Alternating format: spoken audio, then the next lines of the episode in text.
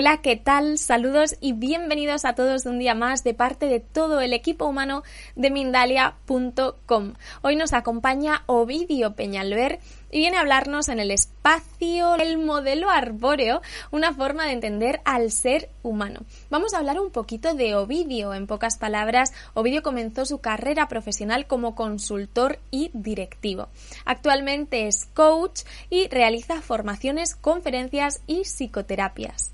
Está licenciado además en psicología y diplomado en organización y recursos humanos. Y ahora sí voy a dar la bienvenida a Ovidio Peñalver y vamos a comenzar esta charla titulada El modelo arbóreo, una forma de entender al ser humano. Hola Ovidio, ¿qué tal? ¿Cómo estás? Dalai, pues muy bien, encantado de estar con Mindalia Televisión, de estar con todas las personas que nos escuchan. Buenos días, buenas tardes y un placer para mí colaborar.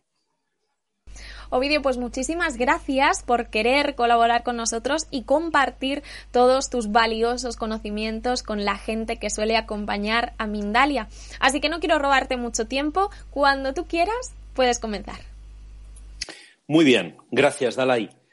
Bueno, pues eh, a lo largo de estos 25 minutos, eh, permítanme, permitidme que os tutee, os voy a contar el porqué y el para qué del modelo arbóreo y luego exactamente en qué consiste. Y con esto lo que espero de alguna forma es provocar vuestra reflexión y, ¿por qué no, animaros a la acción? Que eso es lo que me ha llevado a mí al diseño de este modelo arbóreo, que no es ni más ni menos que tratar de responder a las preguntas clásicas que ya los griegos se hacían hace más de 20 siglos, ¿verdad? Y es de dónde venimos, quiénes somos, qué nos ha constituido en la persona que somos actualmente, eh, cómo nos mostramos ante los demás y, por qué no, quién me gustaría ser a futuro. Eh, como veis, la empresa es realmente ambiciosa, las preguntas son muy potentes y, bueno, pues eh, he tratado de responder de una manera muy sencilla y muy concreta a todo esto. ¿Cómo? Bueno, pues a través de muchas preguntas, desde el coaching.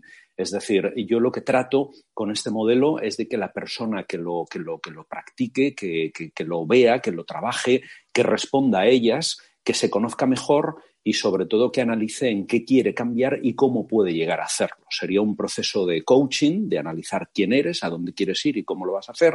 Y bueno, pues lo hago simbólicamente a través de lo que es un árbol podríamos decir que un ser humano es como un árbol, en el sentido de que tiene raíces, de que tiene un tronco y una copa, que es lo que se ve, de que está en un entorno, que es lo que podemos llamar en qué bosque o en qué parque te encuentras, y una segunda y última parte del modelo sería y qué tipo de árbol te gustaría ser dentro de un tiempo, de unos meses, de unos años, en el sentido de te gustaría eh, cortar alguna rama, te gustaría podar, incluso te gustaría talar el árbol que tú eres, te gustaría ser el mismo tipo de árbol, otro tipo de árbol diferente, en qué tipo de bosque te gustaría estar, en un parque, te gustaría estar en la montaña, en la ciudad, y una vez que sabes quién eres, qué te ha constituido en lo que eres, qué quieres llegar a ser, la última pregunta sería ¿y cómo lo vas a hacer?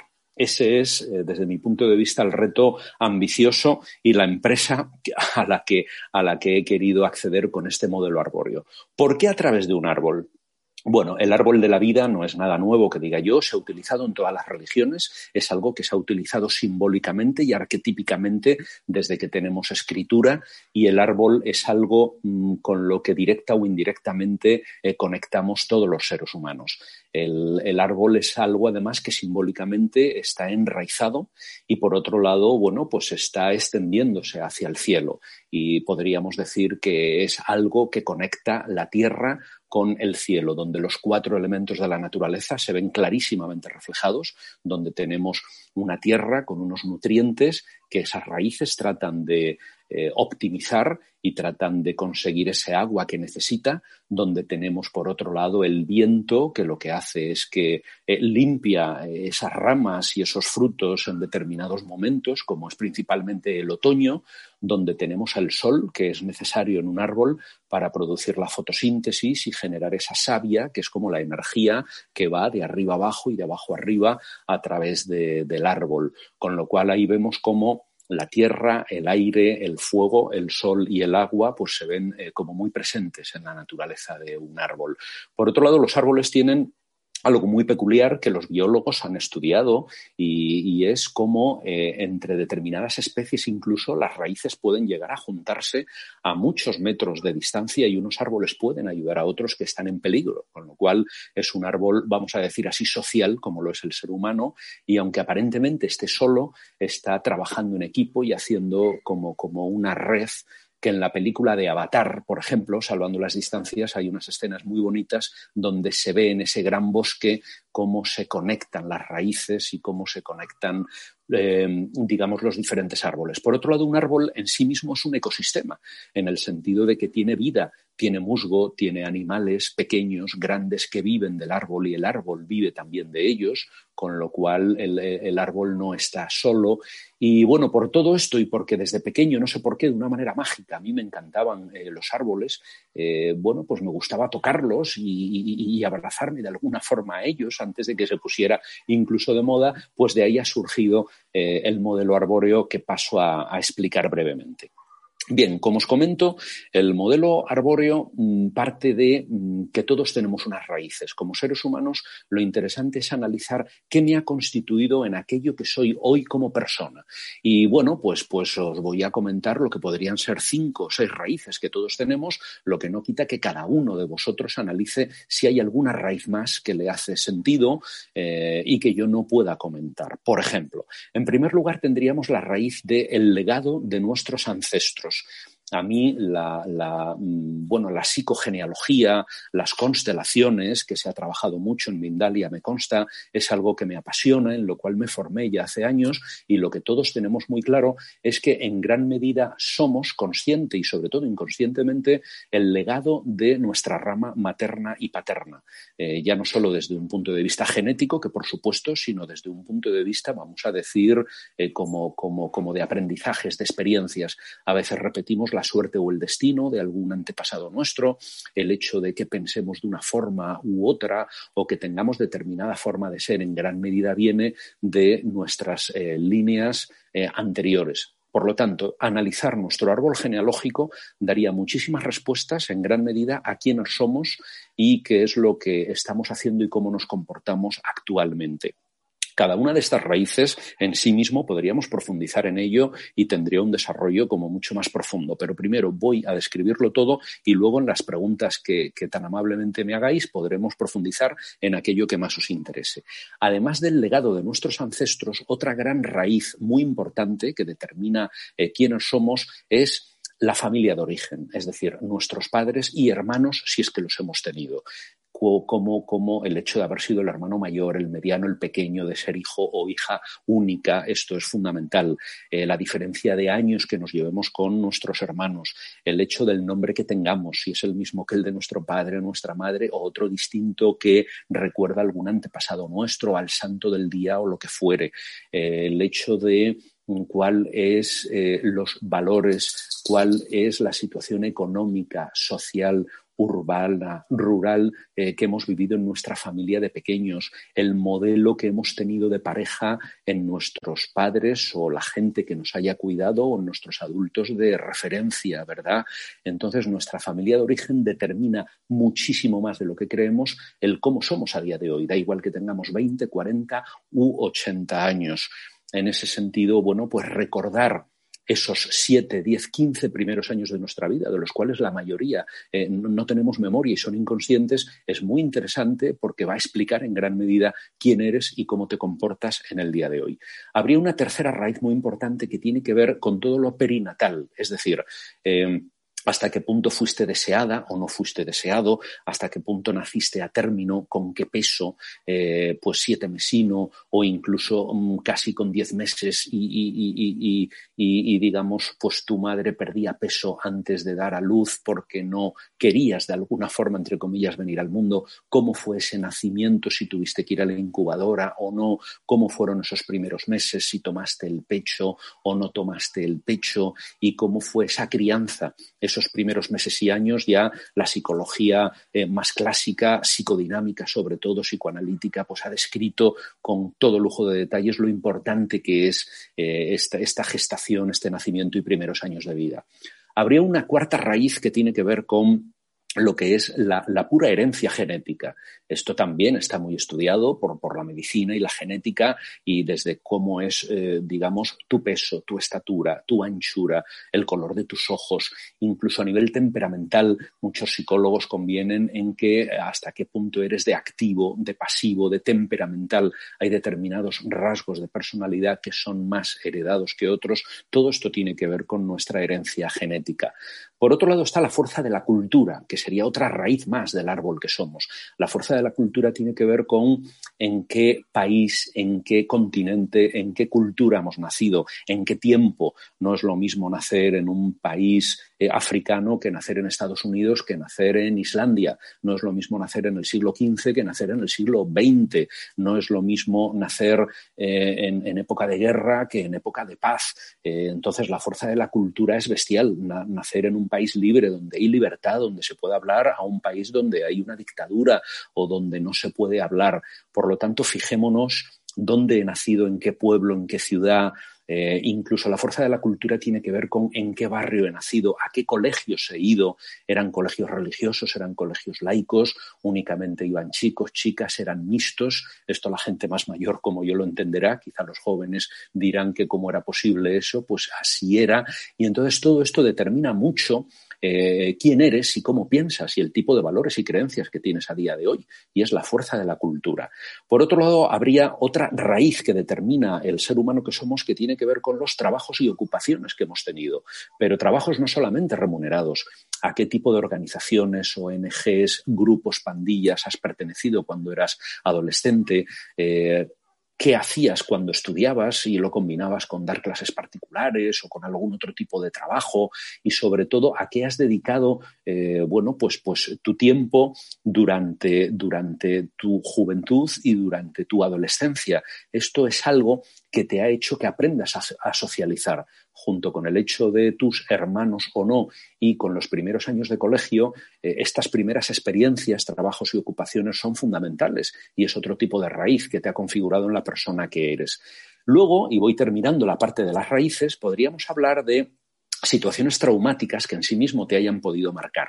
Hay situaciones traumáticas, bueno, pues realmente eh, concretas que, bueno, que te han podido marcar, como es, mm, no sé, la muerte de tu padre o de tu madre siendo pequeño, de un hermano, un accidente muy marcado. Hay traumas como algún tipo, digamos, de abuso eh, por violencia sexual de cualquier tipo que te pueda haber marcado y a día de hoy, por toda tu vida, bueno, pues es algo que tienes ahí. Y luego está lo que llamamos el trauma con T pequeña en psicología, que este trauma no es tan llamativo, pero es igual o más potente que el trauma de un una única vez, que tiene que ver con situaciones, digamos, que te traumatizan, pues, por ejemplo, de abuso en el colegio o que hay algún eh, cuidador o progenitor tuyo que permanentemente te diga, pues, tú no vales, tú eres no sé qué, eres no sé cuántos, esto te termina traumatizando y es como una lluvia fina. Entonces no deja marca, pero al final psicológicamente es mucho más potente incluso que el que un día te den una paliza, por poner un ejemplo. Eh, y luego, ¿por qué no? Podríamos decir que hay una última raíz que nos determina como seres humanos que tiene que ver con esto ya depende de las creencias de cada uno, con el destino que tengas viniendo a, la Tierra en este momento y en este lugar. Hay gente que es muy religiosa o que es muy trascendente y cree que está reencarnado y tiene alguna misión en esta vida o que tiene algo preparado o algún destino predeterminado. Pues podríamos decir que esto también puede definir de alguna manera quién eres en la vida, aunque luego tengas libre albedrío y libertad para hacer cosas. Entonces, fijaros, He comentado un montón de raíces que si las vais analizando determinan quiénes somos, cómo nos hemos constituido en el ser humano que somos y cómo nos mostramos a día de hoy ante los demás. Podríamos decir, aunque sea un palabra un poco complejo, que somos seres cosmo, ancestro, socio trascendentes.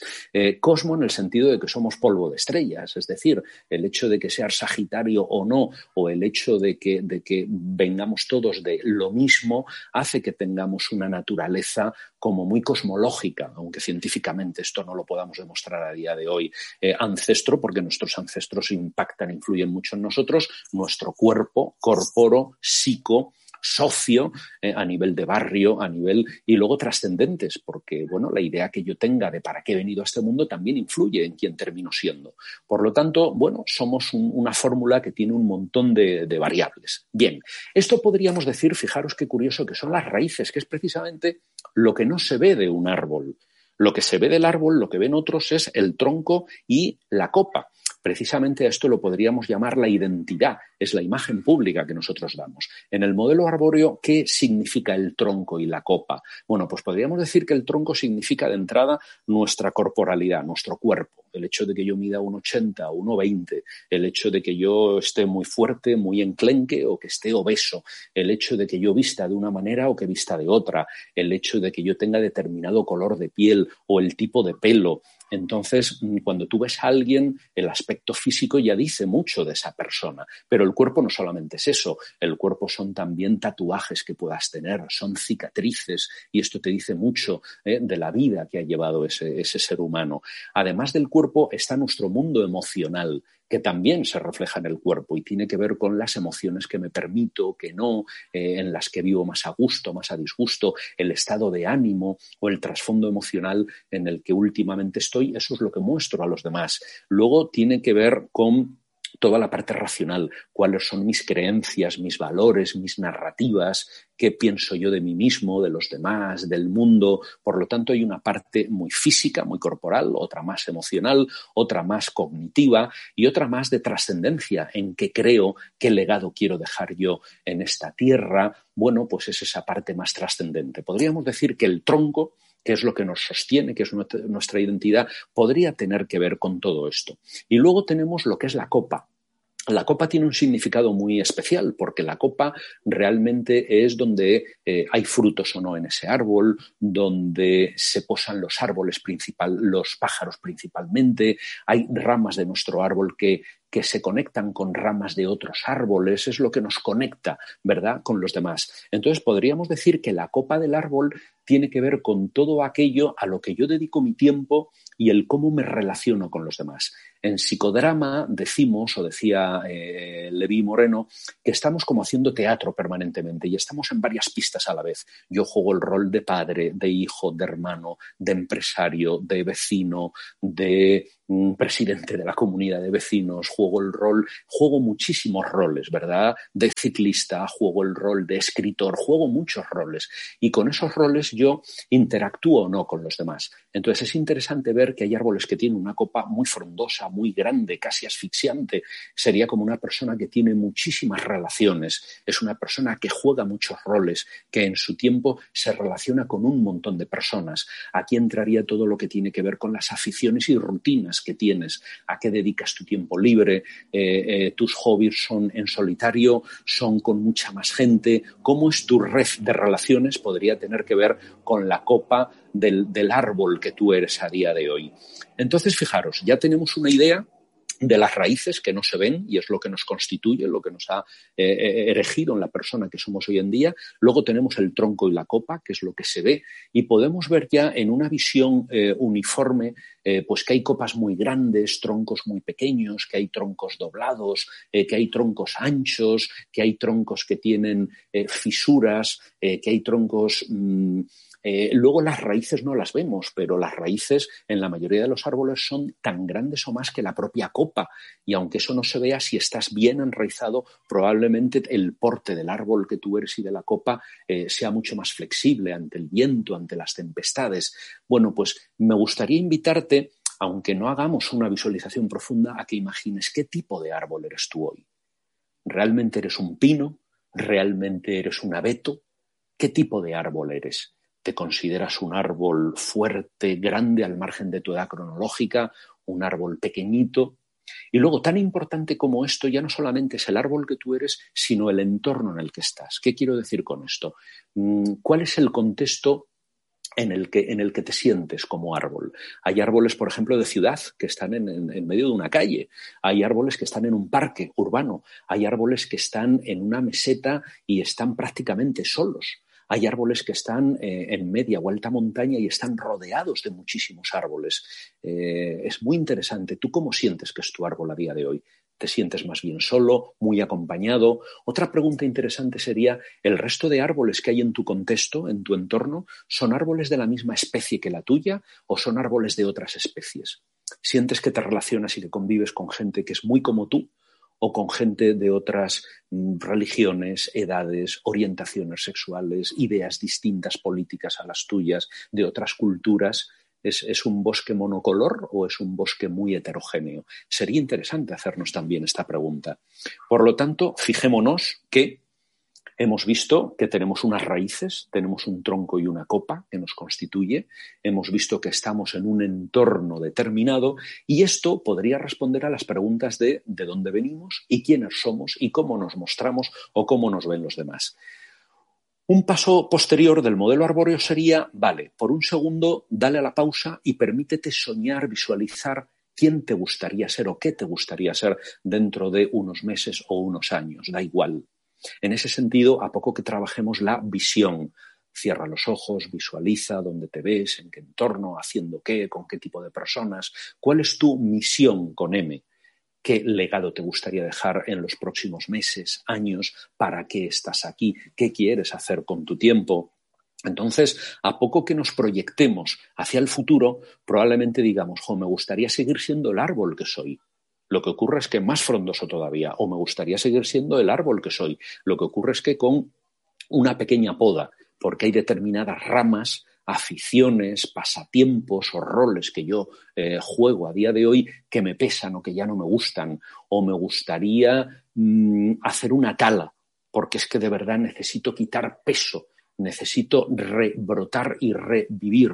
Y hay árboles, fijaros que la única y mejor manera de que renazcan es mm, cortándolos casi de cuajo y a los dos, tres años vuelven a crecer. Esto es muy bonito. Eh, decir, quiero seguir siendo el árbol que soy, pero con este tipo de cambios, o incluso decir, me gustaría ser un árbol radicalmente diferente, distinto. Si me visualizo como un pino, me gustaría ser un abeto, o al revés. ¿Y en qué tipo de bosque? Pues mira, me gustaría eh, estar en un bosque más solitario. Siento que tengo demasiados árboles a mi alrededor. O todo lo contrario, me siento muy sola, me siento muy solo y me gustaría estar más conectado. O me siento en una meseta, en un valle y me gustaría estar en alta montaña. O al revés, o más cerca del mar. Todo esto es simbólico, evidentemente. Otra pregunta, y voy terminando, podría ser ¿Y cuál es el clima que tienes ahora como árbol? Al margen de la estación en la que estemos, ¿verdad? Ahora en Latinoamérica es invierno, hace mucho frío, aquí estamos en verano, hace muchísimo calor en España. Podríamos decir, Jolín, pues yo siento que ahora estoy en otoño y llevo en otoño dos años. ¿Y qué significa eso para ti? ¿Es bueno o es malo? ¿Estoy en invierno? ¿Estoy como, como metido? ¿O estoy en plena primavera? ¿Estoy brotando? Bueno, pues es muy interesante simbólicamente hacernos esta pregunta. ¿En qué estación, qué clima hace en tu ecosistema actual y sobre todo qué tipo de clima te gustaría que hiciera eh, en el futuro? Y luego, por último, para concluir, habría una tercera parte que es ¿y qué voy a hacer para pasar del árbol que soy y del entorno en el que estoy al árbol que me gustaría ser o al entorno en el que me gustaría estar. Y aquí viene lo que en coaching ontológico eh, eh, hablamos de eh, como declaraciones básicas. ¿A qué quieres decir sí, no, basta ya, con qué te quieres comprometer y vendría la parte última de un proceso de coaching más de acción, qué vas a hacer para conseguirlo, ¿verdad? Entonces, bueno, pues en el modelo arbóreo al final cogemos una hoja y simbólicamente cada esquinita de la hoja es como si fuera un pentagrama, pues tiene que ver con qué quiero mantener, qué quiero iniciar, qué quiero dejar de hacer, qué quiero minimizar y ponemos una interrogación como diciendo, bueno, y toma eh, tu liderazgo y mira a ver qué quieres hacer con tu vida. Bueno, pues básicamente esto, esto, eh, Dalai y queridos... Eh, espectadores o, gente que nos estáis viendo es lo que yo he denominado el, modelo arbóreo, que por lo menos espero que os haya hecho pensar e imaginar el árbol que sois, el que querríais ser y bueno, que os quedéis con hambre para seguir profundizando en todo ello. Ovidio, pues muchísimas gracias por esta información que has compartido con nosotros. La verdad que yo te estaba escuchando y estaba imaginando, bueno, qué árbol soy, qué hojas tengo, ¿no? Cómo, cómo, cómo, interactúo con los demás. Es muy interesante, de verdad que sí, nunca me lo había planteado y me consta por los comentarios que leo que también a la gente que nos está acompañando hoy le parece un método muy interesante. Así que enseguida vamos a pasar a contestar todas las preguntas, todas las consultas e inquietudes que tengan las personas que nos acompañan, pero antes antes de eso, queridos amigos, familia de Mindalia, vamos a ver una pequeñita información de Mindalia.com que es muy, muy interesante. Así que nada, volvemos en unos segundos. Mindalia.com presenta su nuevo Congreso Mundial Vida y Conciencia, en el que especialistas internacionales hablarán de salud, conocimiento, bienestar y conciencia del 24 al 26 de septiembre de 2020 se llevarán a cabo conferencias gratuitas, en directo y en simultáneo, por las principales plataformas y redes sociales de Mindalia.com. Además, en Vida y Conciencia podrás tener consultas privadas con diversos especialistas de tu interés. Vida y Conciencia el nuevo Congreso Mundial organizado por Mindalia.com. Infórmate ya en www.mindaliacongresos.com en el número de WhatsApp más 34 644 36 67 33 o mandando un email a congresos.mindalia.com.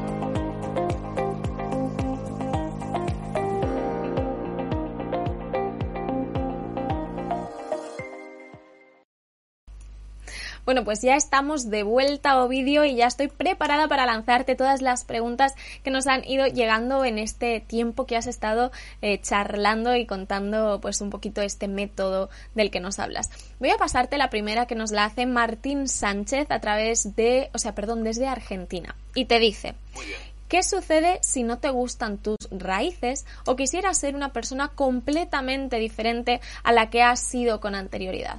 ¿Podríamos hacerlo? Pues eh, lo que le diría a Martín es, como psicoterapeuta y después de haberme formado en distintas líneas, como, pues no sé, eh, la psicoterapia más sistémica o más humanista, que es la que yo más profeso, llego a la conclusión de que la mayoría de las terapias lo que nos dicen es que para sanarnos y estar a gusto con nosotros mismos llega un momento en el que cada uno tiene que reconocer mm, asumir, admitir y hasta enorgullecerse, voy a ser un poco bruto, de las raíces que tiene, sean las que fueren. Es decir, voy a decir casos muy brutos. Imagínate que hemos tenido un padre que nos ha pegado o una madre, o que hemos tenido una situación realmente de mala suerte, de desamparo, o que hemos perdido seres queridos muy pronto, o hemos nacido en un país en guerra, o, o hemos tenido una familia que nos ha abandonado. Bueno, pues aún con todo y con esto, al final, la fuerza de un ser humano viene de conectar con sus raíces, de reconocerlas y estar orgulloso de las mismas, sean las que fueren. Esto no significa que haya que perdonar. Ahora, sí hay que tratar de entender desde el amor que haya ocurrido lo que haya ocurrido es porque, porque, bueno, alguna lección tendría que aprender o porque no supieron hacerlo mejor y al margen de la mala o buena suerte que haya tenido, esa ha sido mi familia. Con lo cual, lo que, lo que te digo, Martín, es que más que intentar cambiar tus raíces, porque fíjate, en un árbol lo que puedes es podar por arriba la copa, incluso talar a nivel del tronco. Sin embargo, las raíces no se pueden cortar. Esto es interesante. Lo que sí podríamos es echar abono eh, o regar para que ese terreno sea más fértil. Entonces, y voy terminando la respuesta, sería como reinterpretar sin engañarme, asumiendo y admitiendo con serenidad cuál ha sido mi pasado, dónde he nacido, lo que he vivido y ver qué puedo yo aprender y extraer y desde ahí construir porque si no puedo caer en el victimismo, estar queriendo cambiar mi pasado permanentemente y esto es prácticamente imposible. Es mejor asumirlo, reinterpretarlo, agradecer lo que haya tenido y desde ahí construir a futuro. Espero que le valga, Martín. Muchísimas gracias, Ovidio. Vamos a pasar a otra pregunta que nos hace Albita95 desde España. ¿Podríamos utilizar esta técnica para hacer meditaciones? Imaginar el tipo de árbol que soy y sentir cómo la brisa mueve mis hojas, nos dice. Albita, me has dicho, ¿verdad, Dalai? Sí, pues eh, Alba o Albita, efectivamente el modelo arbóreo, cuando, cuando, cuando yo lo concebí, realmente tiene como, como, tres caras. Una es una mini conferencia, como acabo yo de hacer ahora mismo. Tiene una segunda cara o formato que es esto mismo, pero en visualización. Es como una meditación guiada que me encantaría poder hacer en otro momento, donde tú terminas sintiendo, imaginando tus raíces, tu tronco, tu copa, y luego, después de haber hecho la visualización, eh, con papel y pinturas, lo que haces es dibujarlo. Y hay una segunda parte de la visualización que precisamente es dibujar el árbol que te gustaría ser para ver si es muy diferente o no al actual. Por lo tanto, la respuesta es que sí, Alba, que esto se puede hacer y de hecho lo hago de vez en cuando y bueno, luego tiene una tercera cara que tiene que ver con un curso mucho más profundo de analizar cada una de las raíces, de las ramas, de quién eres. Es como un curso más de desarrollo personal que va asociado a un libro que se publica el mes que viene, que se llama El viaje hacia ti. Porque fijaros, el viaje hacia ti es lo que pretende el modelo arbóreo.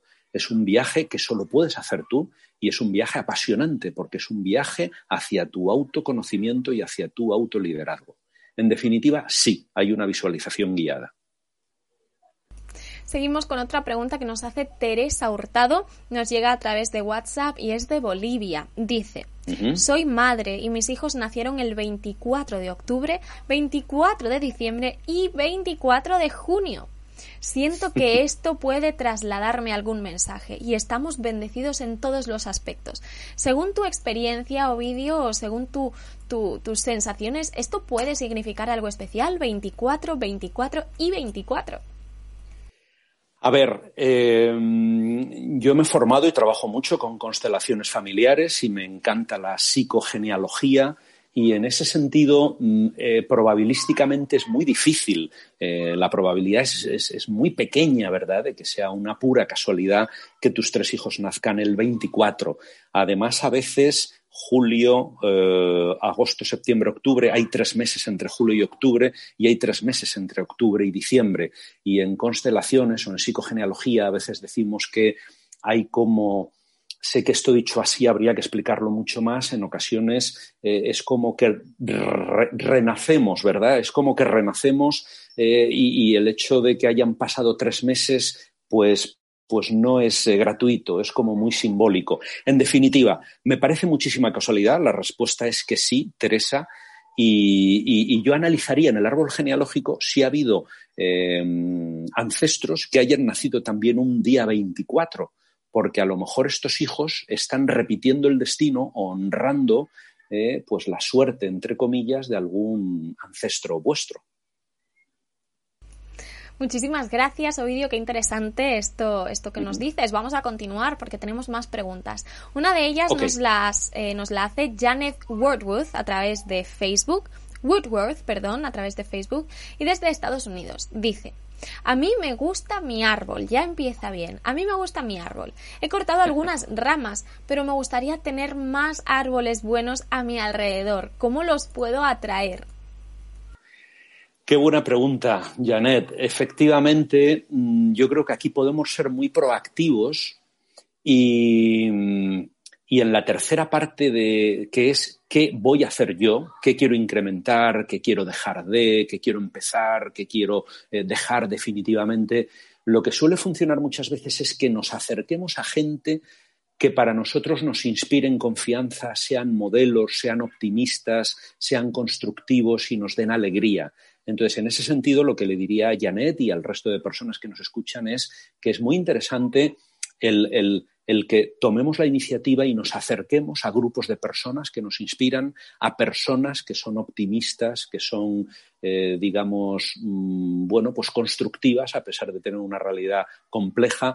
Y en ese sentido podemos terminar cambiando nuestro bosque sin cambiar el árbol que somos. Para eso habrá que decir no a determinado tipo de grupos, a determinado tipo de entornos y habrá que decir sí a otros.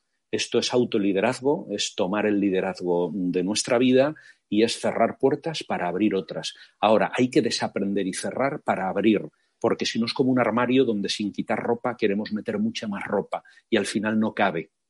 Creo que me estoy explicando. Entonces, en paralelo hay que dejar de para ir hacia. Espero que esto te ayude, Janet. Seguimos con una pregunta que, que nos hace Noemí Martínez Mateos a través de Facebook y nos habla desde España. Te dice, Ovidio, has dado tantos términos que es que no me aclaro.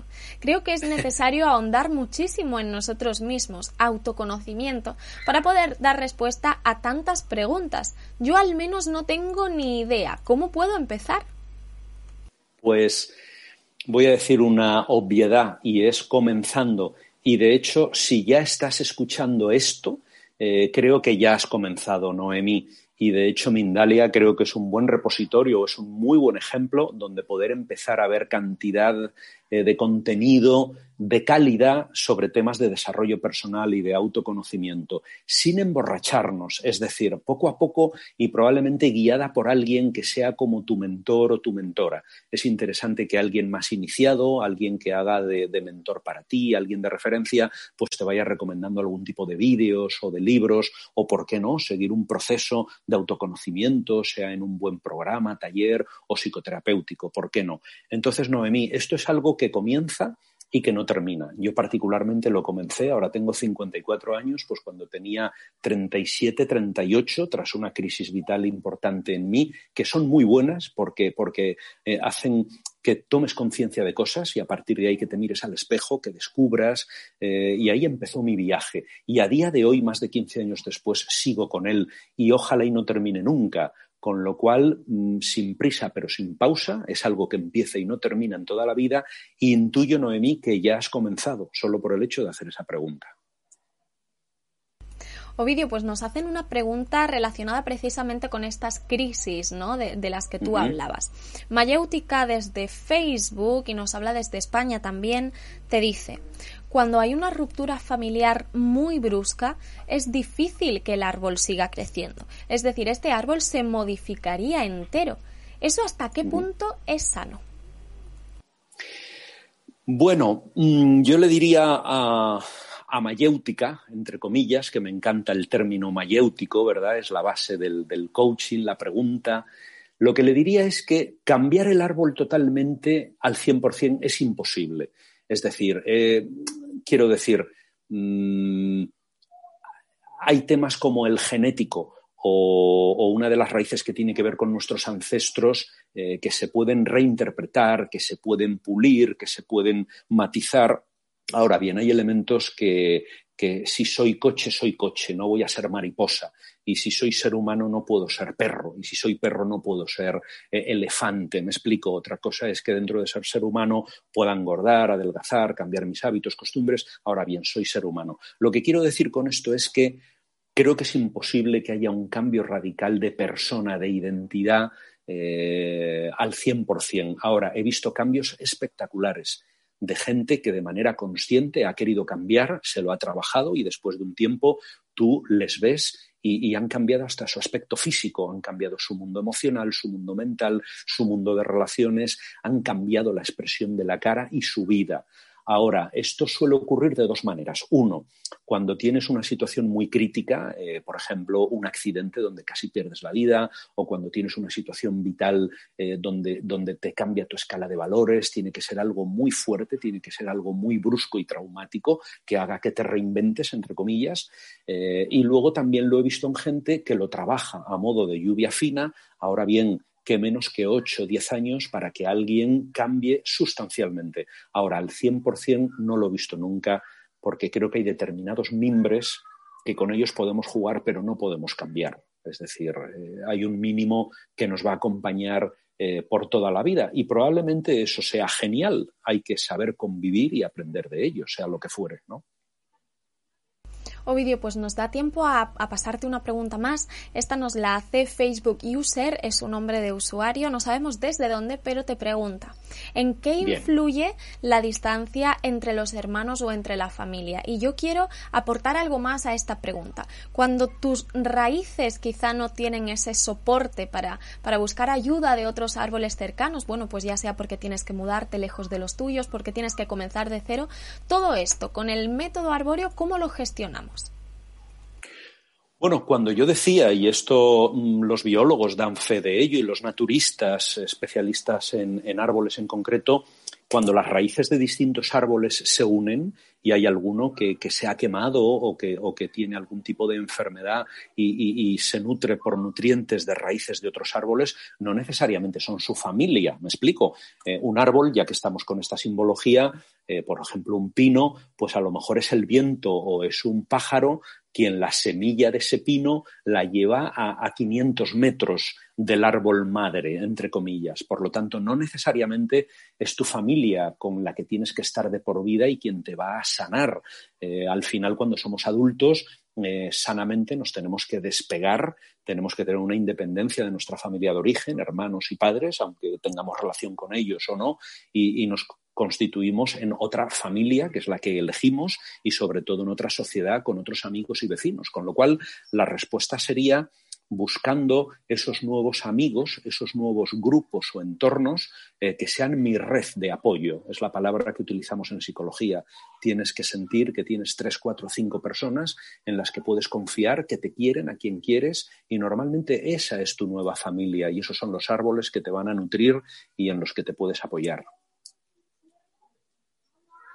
Pues Ovidio, ahora sí me gustaría seguir pasándote preguntas porque quedan algunas por contestar, pero se nos ha acabado el tiempo. Así que para que te vayas con un excelente sabor de boca, me gustaría que sepas que ha sido visto desde países como Estados Unidos, España, Argentina, México, Bolivia, Chile, Venezuela, Perú, Francia o Italia entre otros. Y por supuesto voy a darte unos segundos para que puedas despedirte de todas las personas que nos están acompañando o por si quieres hacer alguna reflexión final. Bueno, pues eh, lo primero, agradecimiento, agradecimiento a vosotros una vez más y a todos los que habéis estado eh, escuchándonos, mm, europeos, latinoamericanos, centroamericanos. Eh, bueno, pues esto que estamos hablando es algo muy transversal, es muy nuclear, que es quiénes somos y de dónde venimos. Y, y agradecer que me hayáis permitido acompañaros, aunque sea brevemente, en este viaje hacia ti, que es el viaje, bueno, pues, pues más importante y más profundo que cualquiera pueda hacer. Invitaros a que lo sigáis trabajando con la ayuda, los libros, los compañeros que creáis eh, convenientes en este viaje y que, es un viaje apasionante. Probablemente vamos a descubrir cuevas oscuras eh, que nos van a dar miedo, pero probablemente también vamos a descubrir unos amaneceres, unos atardeceres y una riqueza dentro de nosotros bestial. Por lo tanto, pues muchas gracias por estar aquí y si provoco el, seguir eh, este viaje, pues me doy por satisfecho. Y gracias una vez más a Mindalia y a ti, Dalai. Pues ahora sí, Ovidio, muchísimas gracias a ti de nuevo. De verdad que ha sido un placer poder contar contigo y, con este método arbóreo, ¿no? Tan, tan alucinante, porque no hay otra palabra para describirlo. Y ya te digo que los comentarios son súper positivos y hay mucha gente ahí. Gracias, Ovidio, muchísimas gracias. Así que bueno. Antes de terminar, queridos amigos, familia de Mindalia, me gustaría recordaros que Mindalia es una organización sin ánimo de lucro, que podéis suscribiros a nuestras diferentes plataformas como son YouTube, Facebook, Instagram, Twitter, Twitch, Periscope, Life y VK y que por supuesto os animo a que comentéis o compartáis este vídeo como siempre para que pueda llegar cada día a más y más personas y todo el mundo pueda acceder a esta valiosa información. Además, también podréis disfrutar y escuchar esta conferencia en diferido a través de nuestra emisora Mindalia Radio Voz, 24 horas de información consciente en www.mindaliaradio.com. Y por supuesto, como no, podréis disfrutar también de esta conferencia en diferido en nuestro canal de YouTube que se llama Mindalia Plus, más allá de Mindalia Televisión. Por último, y si en algún momento os apetece colaborar con nosotros, podríais hacerlo mediante una donación a través de nuestra cuenta de PayPal que encontraréis en nuestra página web www.mindalia.com. Ahora sí me despido de todos vosotros, no os vayáis porque nada, en unos minutitos va a comenzar una nueva conferencia de mano de nuestro compañero John que seguro también os va a encantar. Os mando un fortísimo abrazo, gracias Ovidio, gracias queridos amigos y hasta la próxima conexión de Mindalia en directo.